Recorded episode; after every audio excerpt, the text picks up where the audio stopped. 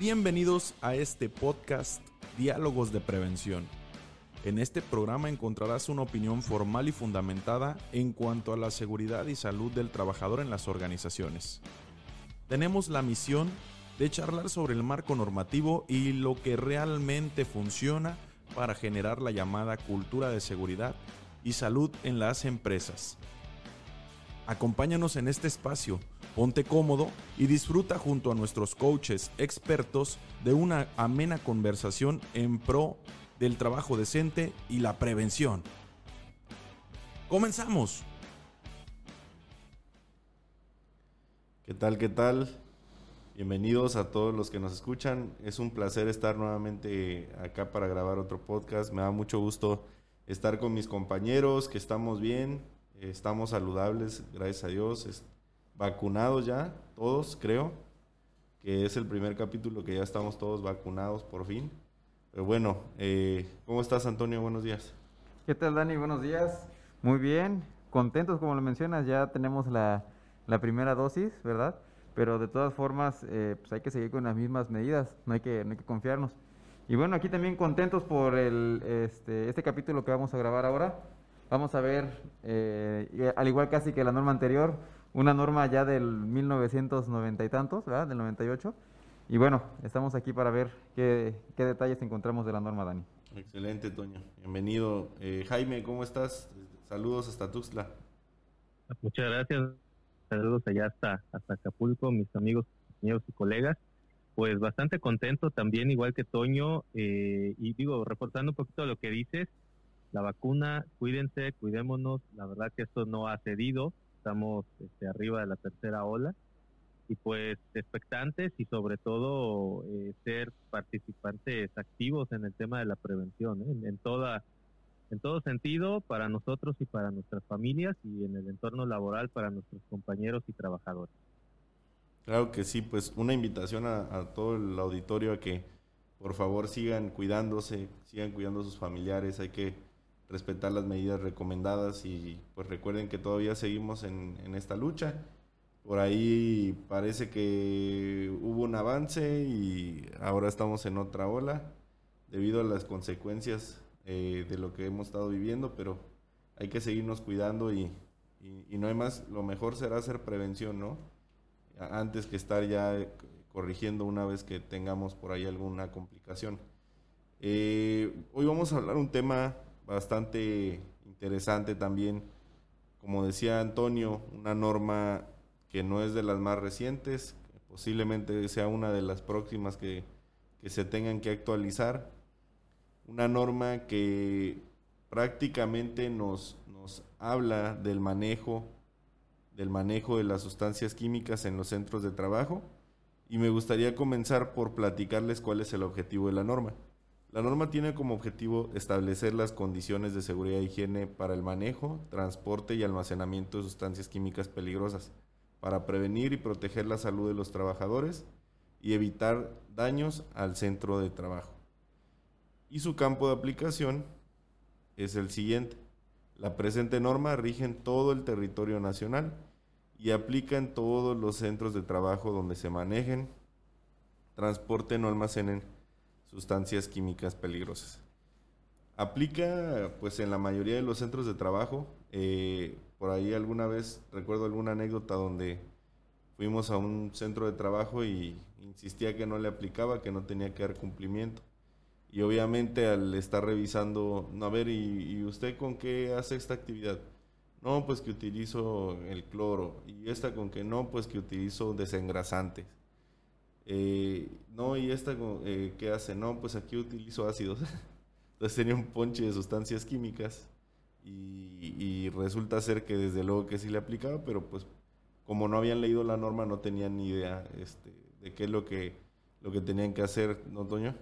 Sí, Fíjate, este, sí es cierto, ¿eh? ya nos ha tocado eh, escuchar eh, ese tipo de comentarios, porque pues desafortunadamente las empresas piensan, piensan que esto aplica solamente a grandes fábricas, ¿no? Que a establecimientos como restaurantes, hoteles, de, de, otro giro que no, que no son así industriales, comentan que, pues no, es que yo no almaceno ni manejo sustancias químicas peligrosas. Y como tú lo comentas, Cuando vamos, por ejemplo, con el de sanidad, ¿no?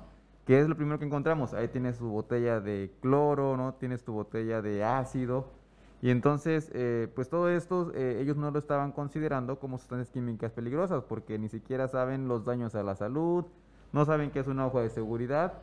Y bueno, entonces eh, ahí por desconocimiento, la verdad, muchas empresas no la están considerando. Sí, así es. Entonces, de ahí la importancia de que conozcamos la norma, la importancia de que podamos nosotros identificar en nuestro centro de trabajo qué es lo que realmente tenemos. De hecho, ya entrando, entrando en, lo que es eh, la norma, podemos observar entre los, primeros puntos ya de obligaciones del patrón. El, el, segundo, porque el primero es mostrar a la autoridad los documentos cuando así lo solicite es el segundo es elaborar y mantener actualizado en cuanto a los cambios de procesos y sustancias químicas un estudio para analizar los riesgos potenciales. Y al igual como lo hemos visto en, anteriores episodios, siempre la norma empieza con el análisis, con el estudio, siempre eh, con la identificación de los, de los peligros y riesgos. Eh, en este caso no es la excepción. Eh, ¿Cómo ves, Jaime? Platícanos Platícanos cómo, cómo ves esta parte de, las sustancias químicas en los centros de trabajo y cómo a veces no, no se reconoce el hecho de que, de que se tiene que cumplir esta norma. Sí, sí Dani, mira, eh, digo, el, el, lo que comentaban al principio, Toño y tú, de a veces no poder reconocer o a veces no tener la claridad, ¿no? De, oye, ¿sabes qué? Es que en mi negocio, en mi organización, pues no nos dedicamos a procesar con químicos, ¿no? O, nuestro, nuestro proceso no está relacionado con químicos. Sin embargo, eh, pues sí estamos eh, regularmente eh, relacionados con ellos desde el tema del mantenimiento, de la sanitización en estos casos actuales de limpieza y el simple hecho de reconocer, ¿no? Hoy, hoy en día me, quiero pasar en lo que, lo que estamos viviendo hoy en día.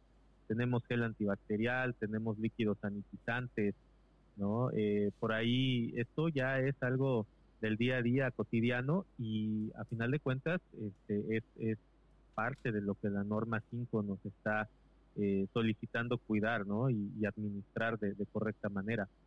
Desde ahí partimos también para nosotros poder estipular, ¿no? O sea, oye, eh, ¿en qué nos vamos a basar? Bueno, está la norma y eh, em, empezamos con el análisis de riesgo, ¿no? Este análisis de riesgo, eh, desde, desde nuestra experiencia y también lo que, lo que nos ha tocado observar ya en el ámbito este, del trabajo, pues es el hecho de decir, oye, ¿qué tan riesgoso es, ¿no? Tener este químico almacenado aquí o con qué otros químicos pueden, este, relacionarse, ¿no? Eh, ¿Qué medidas de seguridad? Digo, todavía no me voy a meter mucho al tema, pero el equipo de protección, qué capacitación tengo que tener, por ahí las hojas de datos de seguridad y que, digo, algunos otros temas que poco a poco iremos desarrollando en este podcast, pero importantísimo, ¿no? O sea, voltear a ver todas las áreas que están eh, conformando mi organización y en dónde sí tenemos químicos y cuál es el riesgo de eh, manipular dichos químicos.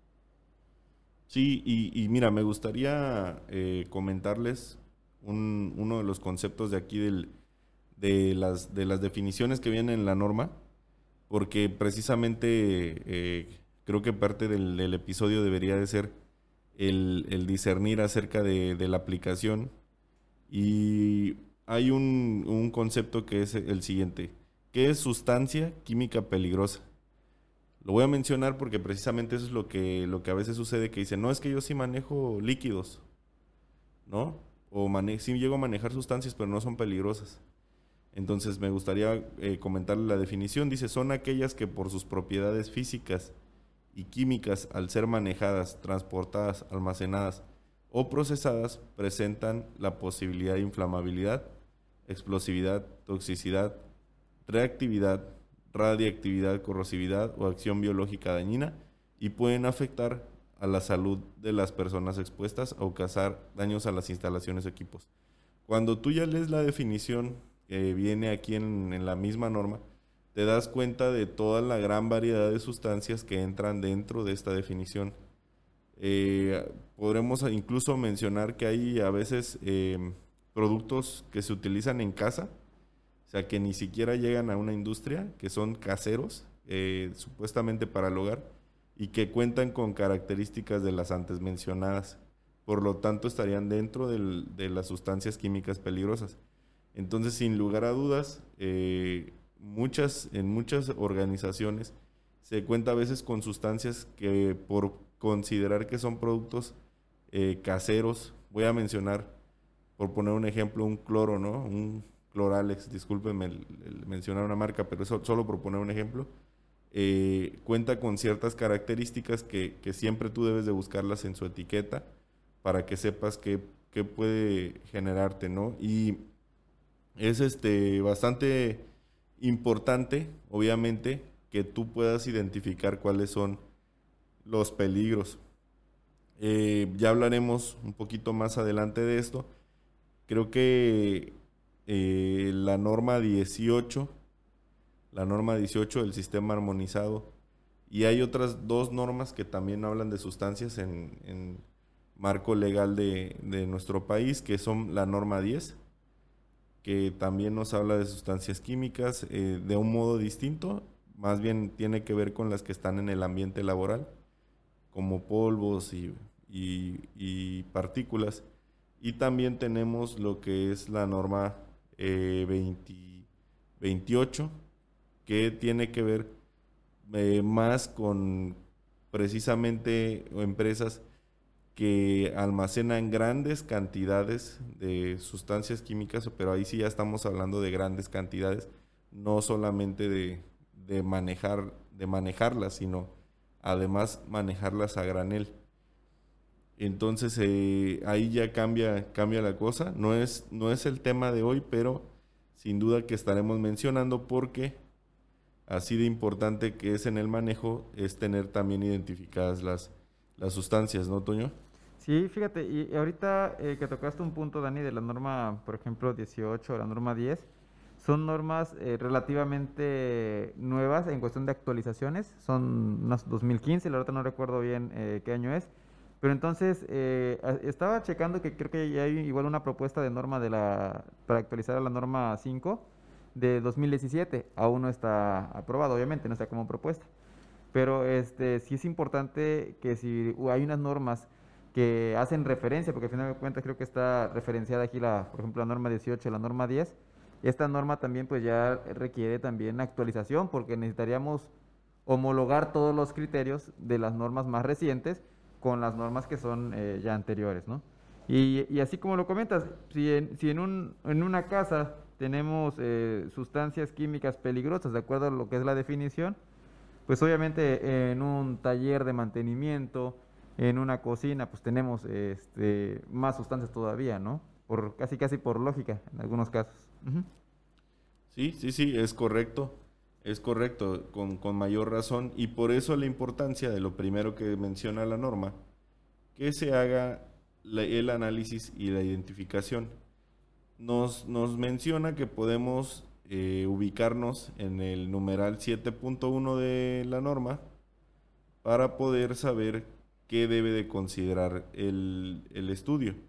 Y el estudio debe de considerar las características de los procesos de trabajo, las propiedades físicas, químicas y toxicológicas de las sustancias químicas peligrosas, el grado y tipo de riesgo de las sustancias, las actividades peligrosas y los trabajos en espacios confinados. Ahí hay un punto interesante. Ahora eh, tenemos una norma reciente que es, bueno, ya ni tan reciente, pero de las más nuevas, que habla de espacios confinados. Anteriormente la única que hablaba de espacios confinados o que los mencionaba era esta. Las zonas de riesgo del centro de trabajo y el número de trabajadores expuestos en cada zona. Realmente son muy pocas características las que nos pide. Eh, entiendo que también eso tiene que ver con que ya tiene sus añitos la norma. Sin embargo, sí es, eh, eh, considero que sí es información suficiente para que tú ya puedas tener una buena referencia. Decir, a ver, ¿qué sustancias tengo? No, pues tengo el, ácido, el cloro, el, desengrasante. por poner eh, tres ejemplos, ¿no? A ver, ¿y, qué tiene? No, pues son corrosivo, eh, es inflamable, tiene daños a la salud. Ah, ok, a ver, ¿y en dónde los tengo? No, pues los tengo en un almacén o los tengo a lo mejor en, en un patio o en un área común o a lo mejor en el botiquín, porque también luego llega a pasar. Y entonces empiezas a analizar el, el riesgo que tiene cada una, dónde están, quién lo usa, cómo lo usa, y sí te ayuda, sin duda que te ayuda a tener una referencia. ¿Cómo ves, Jaime? Sí, fíjate que en el, en el punto B, que habla de las propiedades físicas, químicas y toxicológicas de las sustancias químicas peligrosas, eh, hay ocasiones en las cuales, eh, vaya, al, al, punto, ¿no? Eh, las, las personas o las organizaciones podrían decir, bueno, ¿y yo de dónde, de dónde determino esto, ¿no? ¿Cómo, cómo le hago? ¿De dónde saco esta información? Y por ahí ya es de, de uso muy común, ¿no? Y cada vez más común el, el, contar con las hojas de datos de seguridad de, de, las sustancias químicas, en donde se describen estas propiedades, ¿no? O sea, muchas veces, bueno, uno puede tener a la mano, ¿no? El, la etiqueta, el etiquetado del químico, o, el químico en sí físicamente, ¿no? Y, poder decir, bueno, pues es, es, un líquido, este, color verde, olor afino, etcétera, ¿no? Sin embargo, cuando tenemos formalmente esta hoja de datos de seguridad, aquí sí, ¿no? No nada más nos describe, sino también nos dice, oye, ¿sabes qué? Este, toxicológicamente causa estos, estos daños, ¿no? Este, tiene este grado de inflamabilidad este, este o, de toxicidad, o etcétera, ¿no? Entonces, estas, estas, eh, contar con esta información, ¿no? O sea, es decir, no nada más tengo mi, químico eh, envasado y etiquetado, que eso eh, está normado por la 18, pero también eh, tengo la hoja que me describe y que me dice también qué hacer en caso de, ¿no?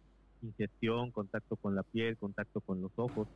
Y, muchas veces eh, las organizaciones no llegan a tener estas hojas de seguridad a la mano y no llegan a conocer realmente y los análisis de riesgos pues definitivamente no se podrían hacer de una manera correcta o, llegar a desarrollar correctamente. Entonces, y aquí la importancia que muchas veces no tenemos eh, la información a la mano y la, misma norma nos lo está diciendo en el numeral 7.1.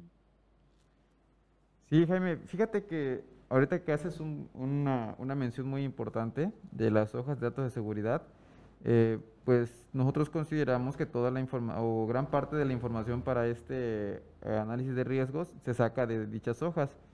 Este, ¿Qué nos hemos encontrado? Eh, en ocasiones nosotros eh, vamos a las empresas y vemos que tienen porrones, ¿no? Porrones llenos con X líquido porque no está identificado. Dice, no, pues creo que este es el cloro y creo que este es el ácido, ¿no? Entonces, eh, dijo, bueno, ¿y tu hoja de seguridad? En ocasiones las tienen y nos ha pasado que las tienen, pero al revisar las características, las características físicas, no concuerda porque la hoja de seguridad dice, este es un líquido color azul, ¿no? Y, el líquido que tienes ahí físicamente es color café. Digo, ah, caray, desde las propiedades físicas algo no está cuadrando. Entonces, eh, ¿qué tan importante es que las personas cuando adquieran sus productos químicos corroboren que las, por lo menos las características físicas que vienen en la hoja de seguridad sean acordes a lo que tienen físicamente ahí en, en existencia, ¿no? Porque eso puede ser un peligro. ¿Y por qué un peligro? Porque el día en que, ojalá nunca pase, va, pero suceda un, accidente y empiecen a ver las medidas de acción para poder eh, contener, para apagarlo si se llegó a prender, ¿no? O en caso de primeros auxilios, posiblemente ellos tengan una hoja de seguridad de otra sustancia química que en lugar de ayudarlo puede perjudicar, ¿no? Por eso es importante que corroboren que lo que está físicamente se encuentre plasmado en la hoja de seguridad. Sí, sin duda, ¿no? A lo mejor y esa hoja dice lavar con abundante agua y a lo mejor no y la sustancia no, era recomendable, no iba. Así es. Y puede puede empeorar la situación. Y otro de los puntos que menciona la norma es el contar con manuales de procedimientos eh, para el manejo, transporte y almacenamiento seguro de sustancias químicas, en los cuales se debe de incluir la identificación de los recipientes. Aquí es muy importante mencionar el recomendarles no utilizar envases ni de Gatorade, ni de, de perdón, perdón, no voy a decir marcas, se, me va el avión, pero no utilizar envases de otras eh, empresas que sean de refrescos o, o de bebidas energizantes o bebidas hidratantes.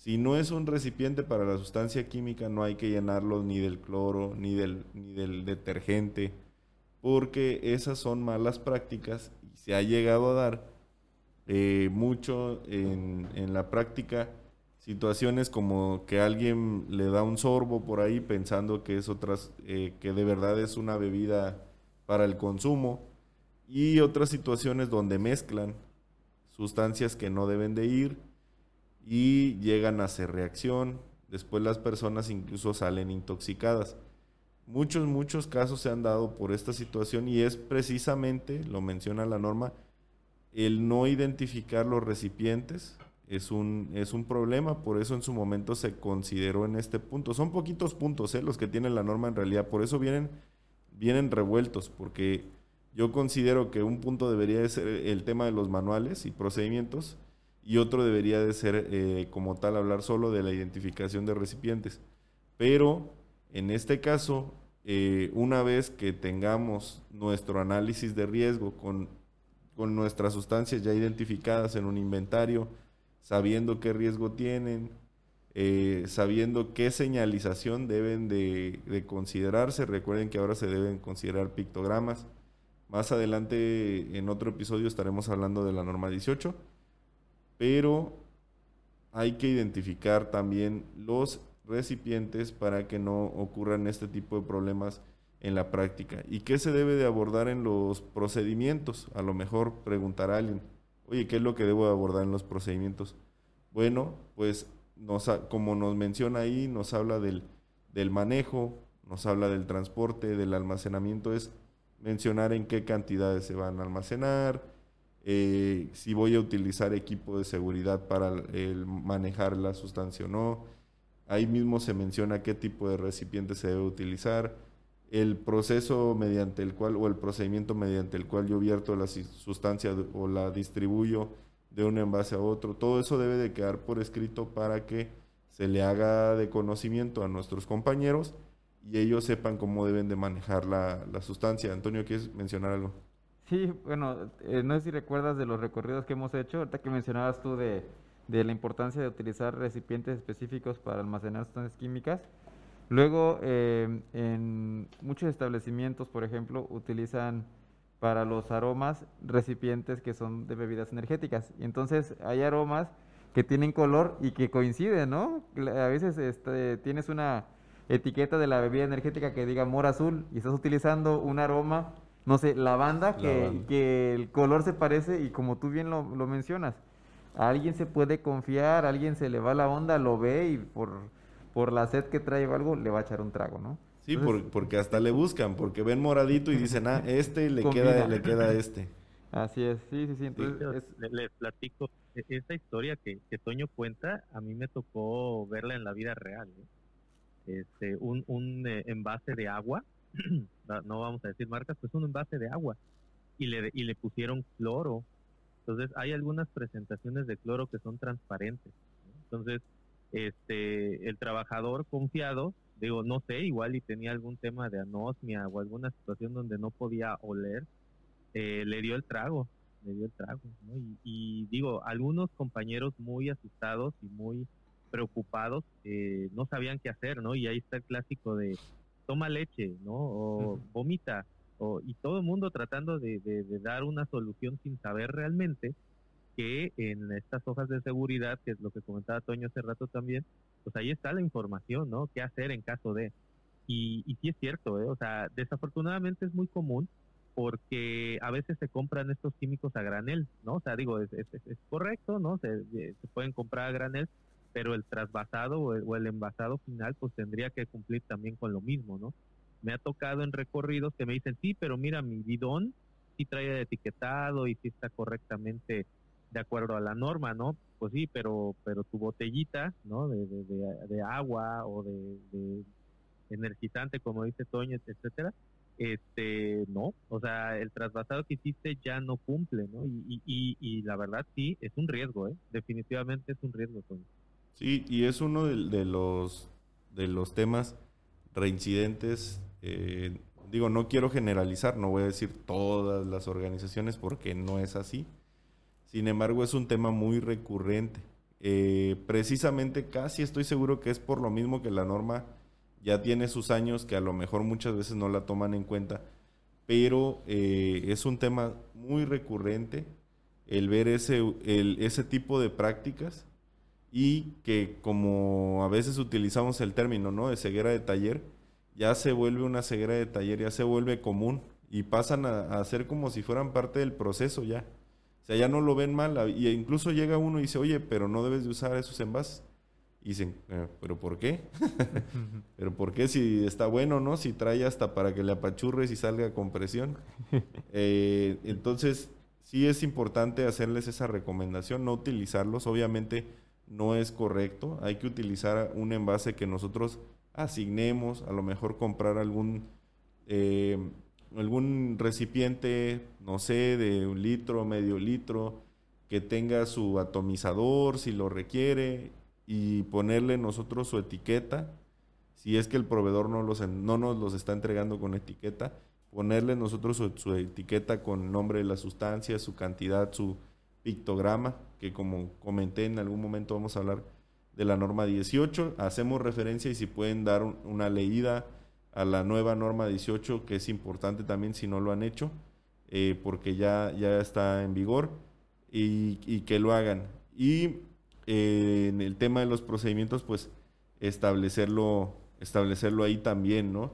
Por ahí, eh, alguna vez yo recuerdo una anécdota que a veces cuento, rápidamente se les voy a platicar. Cuando éramos niños había una cancha que acababan de construir de, pavimento y estábamos jugando ahí con, con, los amiguitos y supongo que a alguien de la obra se le olvidó llevarse un envase y dejó un envase aparentemente tenía agua entonces, dos niñitos, eh, dos amiguitos, eran un poco más chicos que, yo, se pusieron a jugar a aventarse el bote de agua.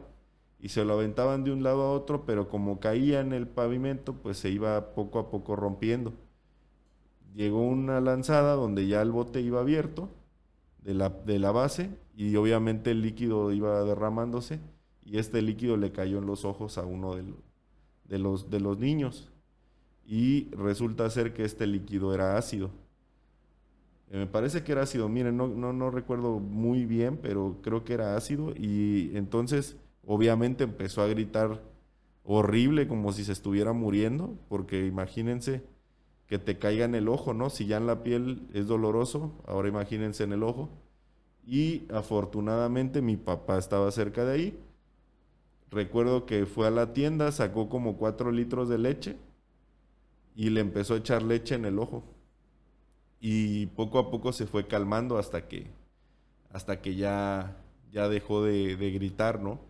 Y, bueno, para fortuna de él, estaba mi papá cerca que tenía conocimientos de, pues de atención de emergencias, ¿no? En este caso, él sabía qué hacer cuando alguien eh, le cayera esos químicos. De hecho, él, sin, obviamente, no probó la sustancia, pero... Con el olor. Con el olor se dio cuenta que era creo recordar vagamente que él dijo que era ácido y inmediatamente le empezó a colocar la leche, ¿no? Y, eso, eso le salvó el ojo al niño, porque yo creo que, no sé, cinco minutos más, y es mucho, es decir, mucho, y hubiera perdido el ojo por completo, ¿no? Entonces, de ahí la importancia de, de que sepamos qué hacer, contar con las hojas de seguridad, porque en las hojas de seguridad se menciona justamente, se menciona ahí qué es lo que debes de hacer si, se te, si ingieres la sustancia, si te cae en la piel, si te cae en los ojos, si la, si la aspiras. Entonces, el contar con las, incluso en los mismos procedimientos que nosotros elaboramos, si lo hacemos para cada sustancia, podemos colocar ahí las, las instrucciones de cómo atender la emergencia y eso es bastante, de bastante ayuda. Como ya les había comentado, estos procedimientos deben de ser accesibles para nuestros compañeros colaboradores, para que ellos puedan saber cómo reaccionar, saber qué hacer, cómo manejarlos. qué equipo de protección personal utilizar. A veces pensamos que los guantes nada más están de adorno, pero no, los guantes son por una razón. Es para que tu piel no se dañe, para que tus manos no se dañen. Entonces, de ahí la importancia de tener eh, todas estas medidas. Como les decía yo, bueno, estamos desarrollándolas, son pocos puntos. Aquí podría yo adelantarme con uno, uno más. Posiblemente Antonio quiera abordar también el tema.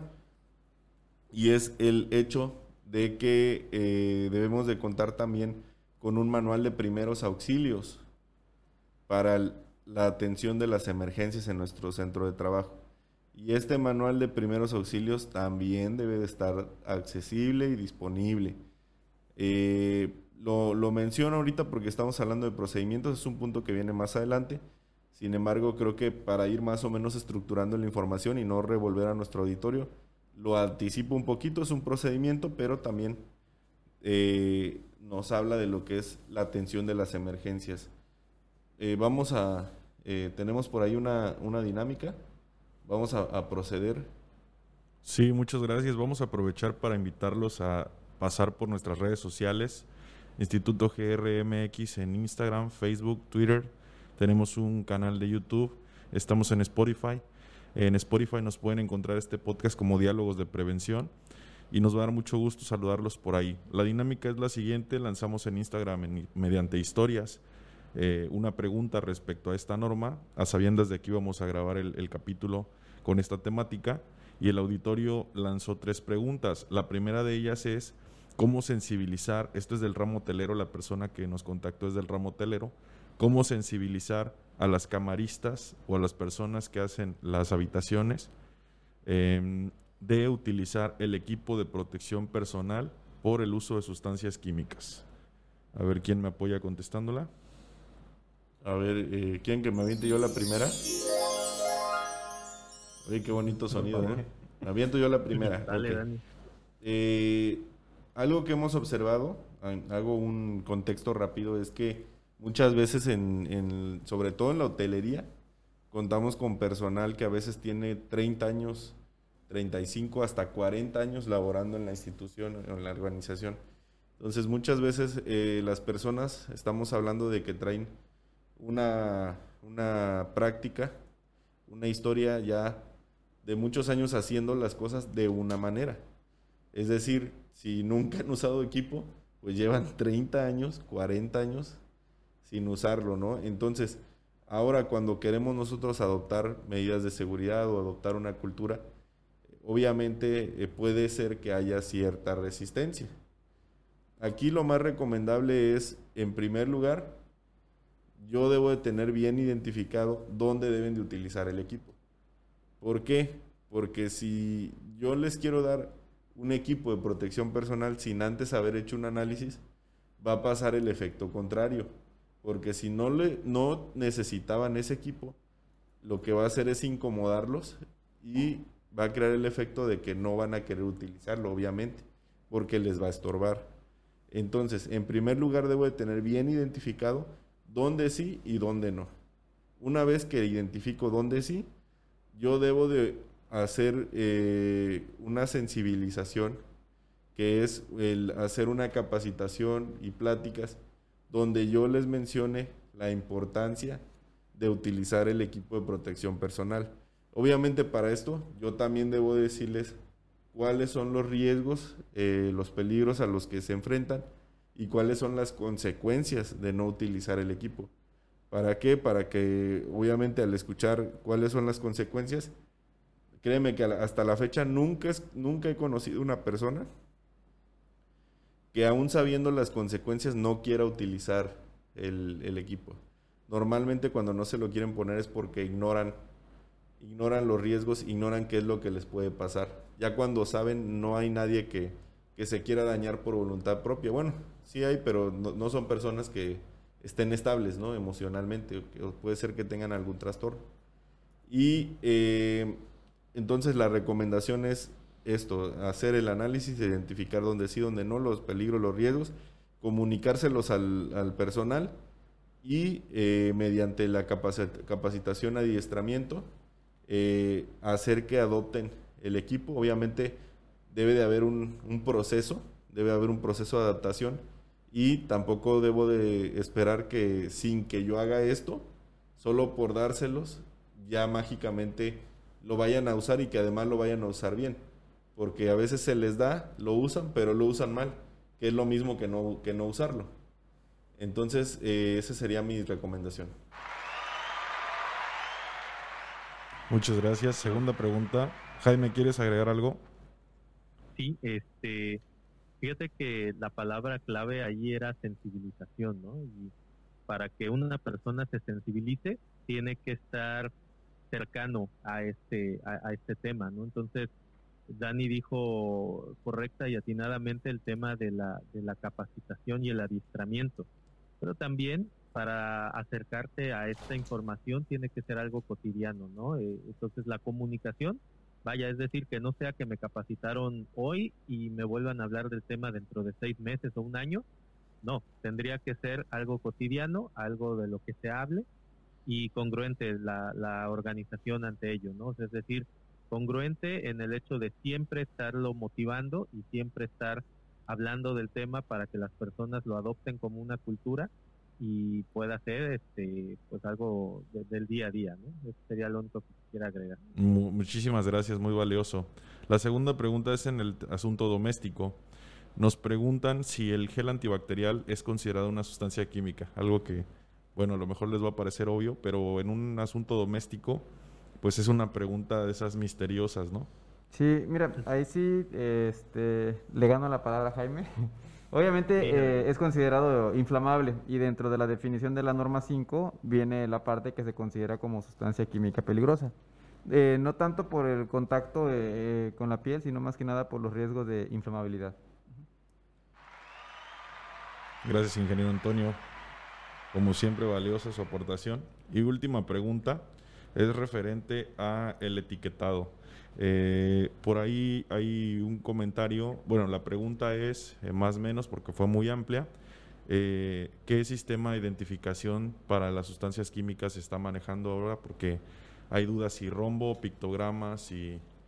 Sí, entonces valdría la pena que nos apoyaran objetivamente con esta información, por favor. Pues vámonos una, una y una, ¿no? Entonces le toca al ingeniero Jaime. Adelante, ingeniero.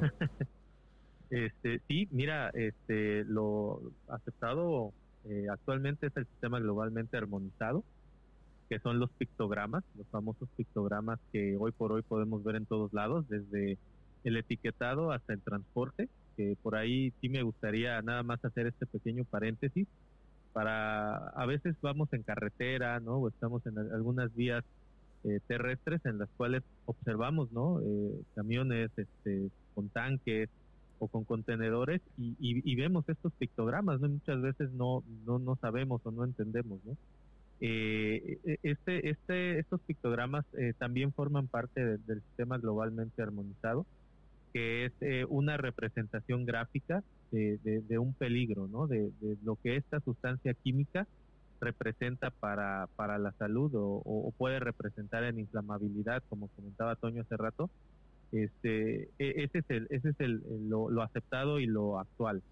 Ojo también porque eh, podemos encontrar e inclusive lo podemos ver en algunas hojas de seguridad actuales que también se sigue manejando a, adicional al, pictograma el rombo de la NFPA, ¿no? que es el, el famoso rombo que conocimos por muchos años de, de color azul, rojo, amarillo, blanco, y que aunque está saliendo del uso, es decir, ya no es algo que se use como estándar, eh, sí puede ser eh, aceptado como adicional, ¿no? Para dar un poquito más de información o para que las personas que aún no están ah, sabedoras al 100% del, del pictograma del sistema globalmente armonizado puedan relacionar y decir, ah, ok, ya entiendo un poquito más el riesgo de esta sustancia, ¿no? Es lo que más vamos a encontrar el día de hoy. O sea, es lo que más comúnmente nos vamos a, atravesar en, el etiquetado, pero definitivamente el aceptado actual es el sistema globalmente armonizado con su pictograma.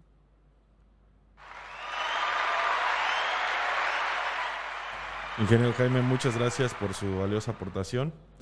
Eh, bueno, esta es, esta es una cápsula que vamos a estar haciendo durante lo consecuente. Eh, les pediría estén al pendiente de las redes sociales, como les decía, una invitación cordial y amigable, y van a encontrar información de mucha utilidad.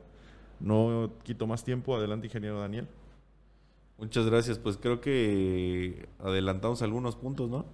Sí, fíjate, eh, antes de bueno antes de comenzar la dinámica, como tú mencionabas del manual de primeros auxilios, este, retomando un poco, Dani, es muy importante que podamos eh, hacerlo específico, porque sabemos que hay manuales eh, generales, ¿no? Que hacer en caso de fracturas, hemorragias, etcétera. Entonces, este manual sí le recomendamos que lo hagan específico con las características de cada sustancia química que, que estén manejando en su centro de trabajo, ya que derivado de esto, precisamente vamos a poder atacar en caso de que se tenga eh, una intoxicación, por ejemplo, en caso de ingesta eh, accidental, podemos eh, ver en la hoja de seguridad si se requiere algún agente neutralizante, cómo tratarla, por ejemplo, en contacto con la piel, con los ojos, lo mismo. Eh, es importante que se realice, que se tenga específica y que no se generalice, porque no todas las sustancias químicas se tratan igual en contacto con los pacientes. Entonces, es importante que sepan eso. Sí, y muy importante en nuestros procedimientos saber diferenciar cuándo podemos atender nosotros la emergencia y cuándo no cuando tenemos que eh, solicitar apoyo externo, ¿no? Para que sea oportuno. Todo, eso debe de ser considerado. Recuerden que cada minuto, cada segundo en una emergencia, eh, pues cuenta, ¿no? Cada, cada segundo cuenta. Eh, me, me, gustó mucho por ahí el ejemplo ahorita que puso Jaime de la señalización, porque creo que los pictogramas, uno de los sitios donde los llegamos a ver más frecuentemente es en el tema del transporte, ¿no? Donde trae la flamita ahí pegada en el en, el vehículo y eso es algo que, como les mencioné, en algún momento lo, lo abordaremos. No es específicamente de la norma 5, eh, sí está relacionado obviamente al tratarse de sustancias químicas, pero eso lo vamos a abordar yo creo que más adelante en la norma 18. Eh, em, por eso no entramos más en detalles. Ahora, ¿qué más nos pide eh, la norma? Nos pide, con base en los resultados del estudio, eh, determinar si se debe contar con regaderas, lavaojos, neutralizadores e inhibidores en zonas de riesgo para la atención de casos de emergencia.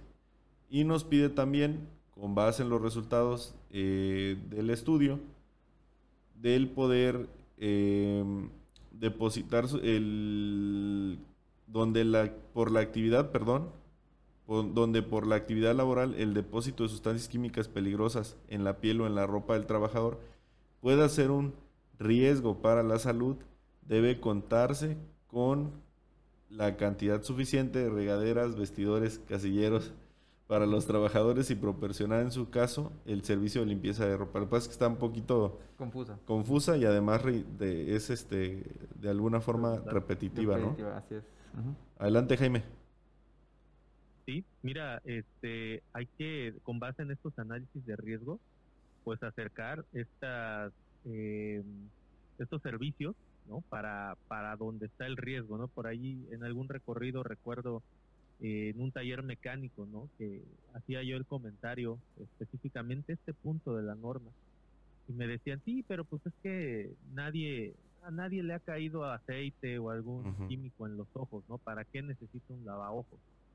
Y digo, de acuerdo, creo que también es parte del análisis de riesgos, ¿no? La, la, historia o los accidentes históricos, ¿no? Como para poder determinar el grado de riesgo. Sin embargo, yo, yo preguntaba, ok, eh, ¿manejan fluidos eh, o, químicos peligrosos en este caso, ¿no? A presión, ¿no? Que sí, ¿no? A ver, eh, ¿manejan equipo de protección personal, en este caso lentes ¿no? Para proteger a los trabajadores que utilizan estos químicos peligrosos a presión. No, pues no. Entonces, yo les decía, e, entonces, ¿qué pasa si alguien le tira el, golpe de aceite en los ojos, ¿no? ¿Qué, ¿Qué, haríamos? Ah, no, pues sí, necesitamos un lavaojos. Digo, creo que por ahí a veces, a veces el tema es poder ver todas las aristas, ¿no? Y, y si acercamos estos servicios a, a donde está el riesgo y a donde pudiera ocurrir un, un, incidente o un accidente de este, en este, de este caso, de, este, de esta naturaleza, pues ahí es donde podemos ayudarle a nuestros trabajadores a, poder reducir estos riesgos, ¿no? O poder atender una posible eh, lesión o, en este caso este vaya intoxicación o, lo que o lo que sea correspondiente al manejo del químico no pero bueno fíjense qué interesante que muchas veces eh, dentro del análisis de riesgo solamente se piensa en lo que ya sucedió y no se piensa en lo que puede suceder por las características del entorno de trabajo. Sí, sí, sí, totalmente de acuerdo y me parece muy valiosa la, la, aportación porque sí eh, me ha tocado a mí también muchas veces eso, que, que no existen los lavaojos y que, bueno, por ser uno de los ejemplos, ¿no? Y que muchas veces no dicen, no, pues es que nunca ha pasado, no, no es necesario aquí. Sin embargo, no solamente este, debe de estar, sino que además, y no está mencionado en la norma, debemos de tener un programa de mantenimiento para él. Porque a veces también me ha tocado observar que tienen hasta de más, pero están bien empolvados, bien eh, oxidados porque se ve que nunca se limpiaron. Y cuando vas y los pruebas, no sale, no sale agua o no, sal, no, no funciona. Entonces ahí te das cuenta de que no, a veces sí los ponemos, pero nunca se les da un mantenimiento, nunca se les da un cuidado y la gente ni siquiera sabe para qué, para qué son. Entonces es muy importante contar con estos equipos y además enseñarle a la gente cómo usarlos, cómo cuidarlos también porque si nos pueden, ya escucharon, ¿no? las historias por ahí que les platicamos, las anécdotas, sí te pueden sacar de, un, de una buena urgencia el tener este, este tipo de, pues de equipos que para eso son, para poder brindar una atención. Y ahora también nos menciona, eh, bueno, lo del tema del manual de primeros auxilios, ya lo habíamos mencionado. Y también nos habla de proporcionar medicamentos y materiales de curación necesarios para prestar los primeros auxilios, conforme al apartado 5.6. Eh, ¿Quieres hacer mención, Antonio, de esto? Sí, bueno, ahí este, tomar en cuenta que eh, al hablar de medicamentos, pues sí, tenemos que tener un médico que nos esté respaldando, porque recuerden que en los botiquines no debemos contar con ningún medicamento, solo el material de, de curación. Y así es, este, tener eh, un botiquín específico eh, para ese tipo de, accidentes. Repito, se van a dar cuenta que cuando observen o le den una leída a las hojas de seguridad, en la parte de, primeros auxilios, eh, puede que alguna te haga alguna recomendación de tener a lo mejor bicarbonato, tener vinagre o algo para neutralizar la sustancia, ¿no? Entonces, por eso es importante que podamos leer las hojas y estar prevenidos ante cualquier accidente. Creo que este sería otro punto que, tendría que actualizarse, ¿no? Porque se contradice con otras normas y con otros criterios donde menciona que no debes de tener medicamentos, este, por ejemplo, en el botiquín y aquí te habla de tenerlos.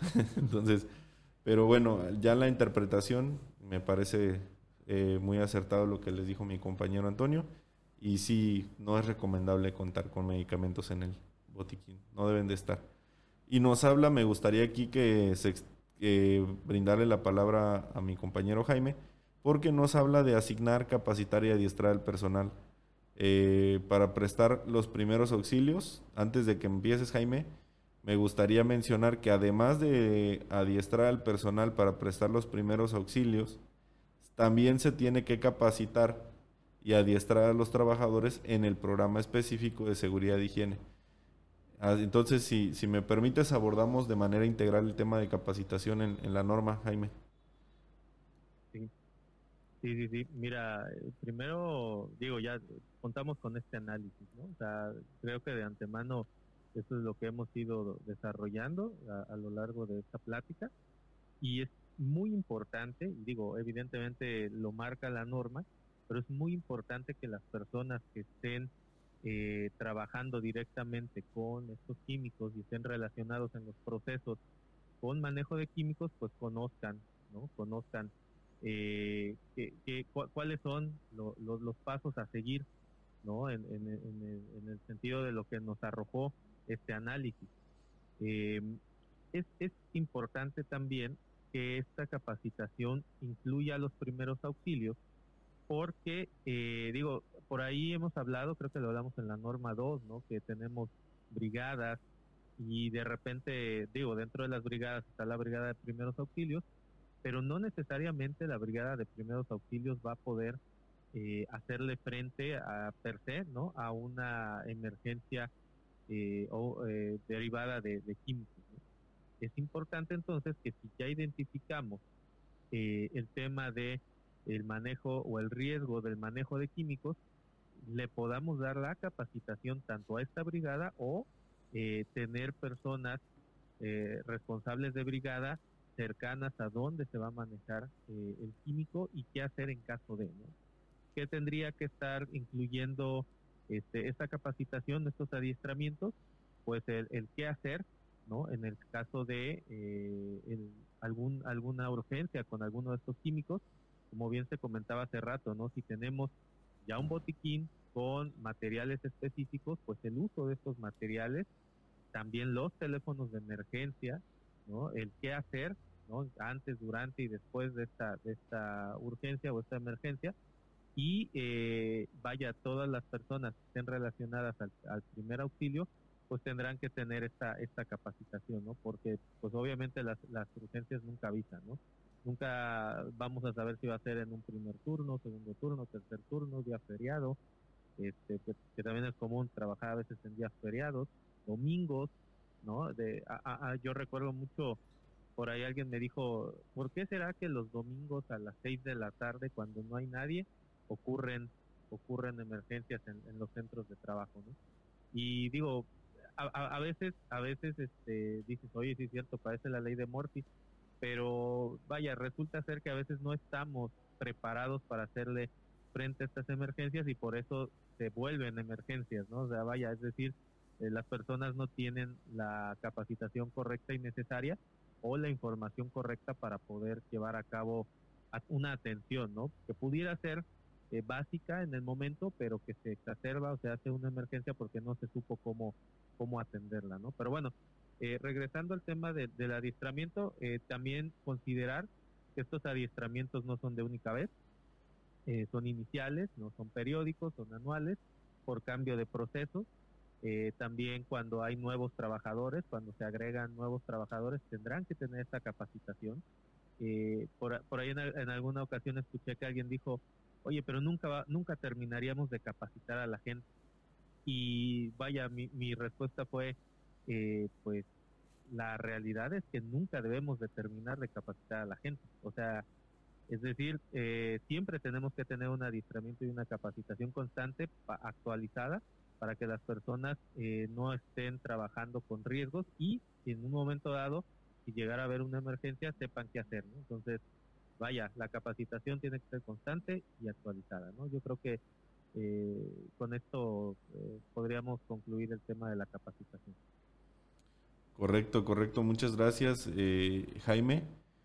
Y, otro de los puntos que, menciona la norma es el disponer de instalaciones, equipo o materiales para contener las sustancias químicas peligrosas para que en el caso de derrame de líquidos o fuga de gases se impida su escurrimiento o dispersión. Aquí hemos estado hablando ya de, del tema de, cómo almacenar y del manejo ya bastante durante el episodio. Únicamente me gustaría agregar que hay que contar con un almacén para las sustancias químicas. O por lo menos si no tenemos un almacén específico, un área bien ventilada donde podamos colocar, eh, almacenar las sustancias ordenadas por categorías, no revueltas, y en el caso de donde se almacene una cantidad ya considerable de sustancias, podemos colocar un dique, o más bien debemos de colocar un dique, para que si llega a haber un derrame de la sustancia, ésta se quede en el dique y no se riegue eh, a otras áreas donde no debe de, de ser. Cuando no tenemos posibilidad de construir un dique, por ejemplo, de concreto, pues podemos colocar diques tarimas, que son eh, diques de, tarimas prácticamente de plástico que cuentan con contenedor. Esas son algunas recomendaciones y también nos habla la norma de lo que es el eh, programa específico, programa específico de seguridad e higiene para el transporte almacenamiento de sustancias químicas peligrosas. Nos menciona que es conforme al capítulo 8, pero prácticamente que contiene el, programa específico, todo lo que hemos estado comentando por escrito, prácticamente es todo por escrito y sobre todo lo que se identifique que, que no estamos cumpliendo en un análisis o lo que se identifique que nos genera un riesgo, sobre todo eso darle prioridad y colocarlo en un programa específico para que podamos darle cumplimiento. Antonio, ¿cómo ves? Sí, fíjate, eh, ahorita hiciste tú una mención, el programa específico contiene todo lo que hemos estado platicando, desde lo que viene siendo las hojas de datos de seguridad, ¿sale? Eh, que correspondan a, la sustancia que es, procedimientos de limpieza y orden, eh, cantidades máximas que puedan tener en el área de, este, almacenadas, el tipo de equipo de protección personal que se debería tener, procedimientos de limpieza, desinfección o neutralización de las ropas. Este, prohibición de, ingerir alimentos cuando se manipulen esas sustancias químicas, planes de emergencia, prohibiciones de fumar, procedimientos de seguro para realizar actividades peligrosas. También eh, hacía mención a eh, autorizar por escrito lo que estamos hablando aquí, la importancia de poder eh, tener lo que son los permisos de trabajo, para eh, realizar alguna manipulación de una sustancia química peligrosa.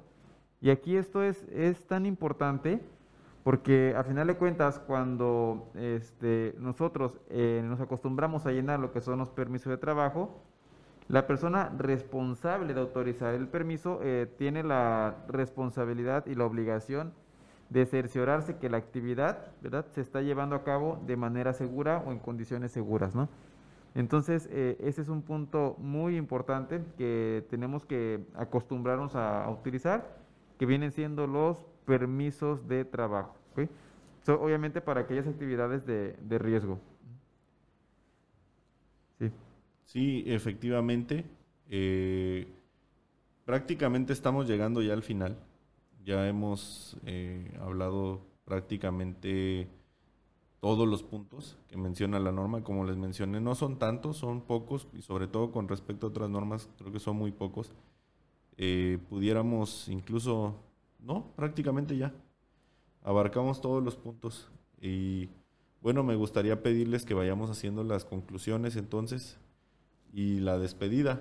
No sé si me puedas apoyar, eh, Jaime. Pues mira, eh, Dani, ahorita este, me gustaría, bueno, empezar antes de que empiece Jaime, dando mis, mis conclusiones. Creo que esta norma, eh, independientemente de que sea para los centros de, trabajo, es importante que podamos aplicarla también a lo que viene siendo el hogar. Como tú lo mencionabas, eh, la importancia de tener recipientes eh, específicos para el almacenamiento de sustancias químicas esto puede llegar a provocar, por ejemplo, que en una casa o en el hogar eh, una persona, por ejemplo, pueda eh, llenar algún producto con algún producto químico eh, dentro de un recipiente que sea utilizado para el consumo humano. Entonces ahí los niños, por ejemplo, pueden llegar a confundir lo que viene siendo en un, en un recipiente de refresco lo que nosotros coloquemos, llámese cloro, ácido, y desde ahí, ¿verdad? nosotros teniendo nociones de lo que son las normas, podemos llegar a prevenir lo que son los accidentes en el hogar. Entonces, mi recomendación es todo lo que veamos o la mayor parte de las normas, eh, si nosotros vemos que tenemos condiciones en nuestro hogar para poder, eh, para poder aplicarla, eh, adelante, ¿no? Hay que, hay que seguir los procedimientos o las indicaciones de seguridad para evitar lo que viene siendo los accidentes en lo que son las, los hogares.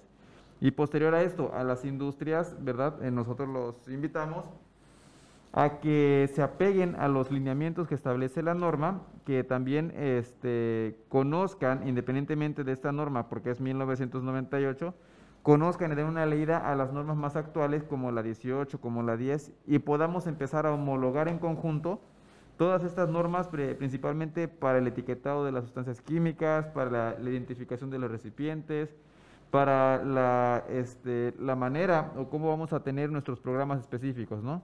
Entonces, importante, independientemente de que esta norma es 1998, hay que tomar como referencia también las normas más actuales como la 18 y la norma 10. Sí, de acuerdo, porque bien, como bien dijiste, nos brindan un panorama más amplio, ¿no? Y, sobre todo que mencionan algunas medidas que en, la anterior norma pues ni siquiera se habían eh, tomado en cuenta. Ya estamos viendo que incluso esta norma en algunos puntos podríamos decir en la interpretación que se puede contradecir con otros. Eh, vemos que ahora hay una norma de espacios confinados que extiende todo lo que lo que esta nada más llegaba a mencionar, espacios confinados, la otra ya lo ha llevado a otro nivel. Y bueno, eh, de mi parte es invitarlos a que practiquemos eh, las recomendaciones, si, si, a bien lo tienen, que acabamos de mencionar, las recomendaciones que pueden funcionar en su centro de trabajo para mejorar y crear una cultura. Creo que es indispensable con el tema del manejo de sustancias, creo que algo indispensable es el tema cultural. El que podamos, eh, más allá de entregar un equipo que debe de ser por ley, por norma, más allá de entregar un equipo, eh, más allá de, de brindar los recipientes correctos, más allá de tener los procedimientos, el que podamos integrar a las personas, integrar a las personas, hacerse parte de, de esta cultura para que ellas, eh, ahora sí que, sin estar pensándolo, sino por, por el ya tener adoptadas estas prácticas, lo hagan de manera automática, ¿no? Y eso nos va también a ayudar a mitigar bastante, bastante el riesgo. Eh, creo que es muy importante aquí el tema cultural, sobre todo también porque a veces son las mismas personas las que el envase que se acaban de tomar de un producto lo llenan de otra sustancia. Entonces por eso hago mucho énfasis, espero que esta información que les hemos estado brindando pues les sea de utilidad en su centro de trabajo y me gustaría cederle por ahí la palabra a mi compañero Jaime para que nos brinde sus conclusiones y su despedida. Sí, ya disculpen, ¿eh? este, estamos grabando en vivo fue la luz, pero ya regresó. Este, y bueno, nada más decía yo acerca de los exámenes médicos, eh, historia clínica, por ahí se ve cuáles son, este, pues ahora sí, los, los antecedentes de los trabajadores con el uso de, los químicos, se puede medir algún impacto a su salud, ¿no? Esto hablando de los iniciales, los periódicos en el, en el proceso eh, del tiempo en el cual han trabajado con estos químicos para ver igual, ¿no? Si hay algún impacto o, daño a su salud y, pues obviamente los especiales, ¿no? Cuando ocurre algún tipo de incidente con estos químicos. Eh, pues nada, nada más eh, agradecer el, espacio a, todos nuestros escuchas también. Gracias por, por estar con nosotros en un podcast más y pues eh, sobre todo concluir con el tema de esta norma hay que conocerla, ¿no? de verdad también hay que acercarnos con ella. tenemos químicos en casa, ¿no? A veces a veces no, no, no lo pensamos así, pero la realidad es esa. Hoy por hoy manejamos muchos químicos, tanto en la industria como en las organizaciones y en casa, y pues nunca está de más tener un conocimiento adicional para evitar estos riesgos, ¿no? Entonces, de mi parte sería todo, les agradezco y pues nos estaríamos escuchando en otro podcast. Excelente. Pues nuevamente agradecerle mucho a la gente que nos escucha, que nos den la oportunidad de, de llegar hasta donde están y poderles hablar de este tema que para nosotros pues es tan fascinante que a veces hasta nos apasionamos con charlando de él y, bueno, sabemos que para ustedes también es importante, por eso están recibiendo esta información, por eso están al pendiente.